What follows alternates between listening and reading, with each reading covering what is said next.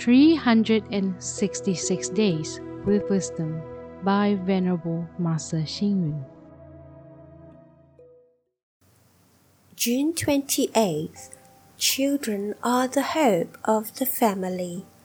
Teenagers are the future leaders of the country. The youths are the future pillars of the world. The elders are the role models for the society. The phenomenon of old trunks and new branches illustrates the continuity in life that can be applied in all circumstances.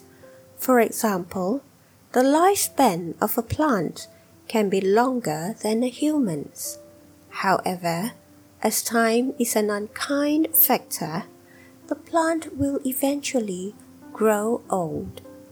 If an old trunk cannot sprout new branches, the plant's life will end soon. However, if it can sprout new sprigs and branches, it shows that life will continue and there is a future ahead. It is the same for human beings. As the Changjiang river's waves from behind drive on those ahead, the younger generation will replace the older one. Therefore, the elderly must pass the baton to the young ones, as this is important for the continuation of life. Similarly, in the animal kingdom, the parents will take care of their young ones. The continuation of life depends on the transmission from generation to generation.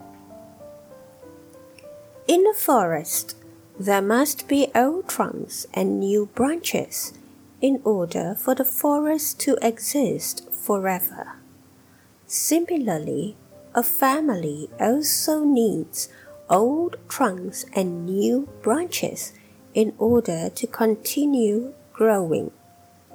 A country and a society need a certain number of old trunks and new branches too many old trunks and too few new branches weakens vitality.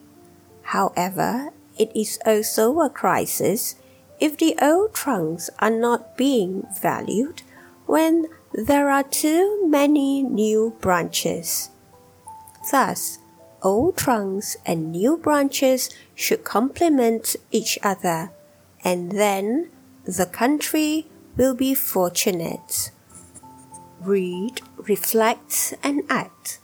As the Changjiang River's waves from behind drive on those ahead, the younger generation will replace the older one.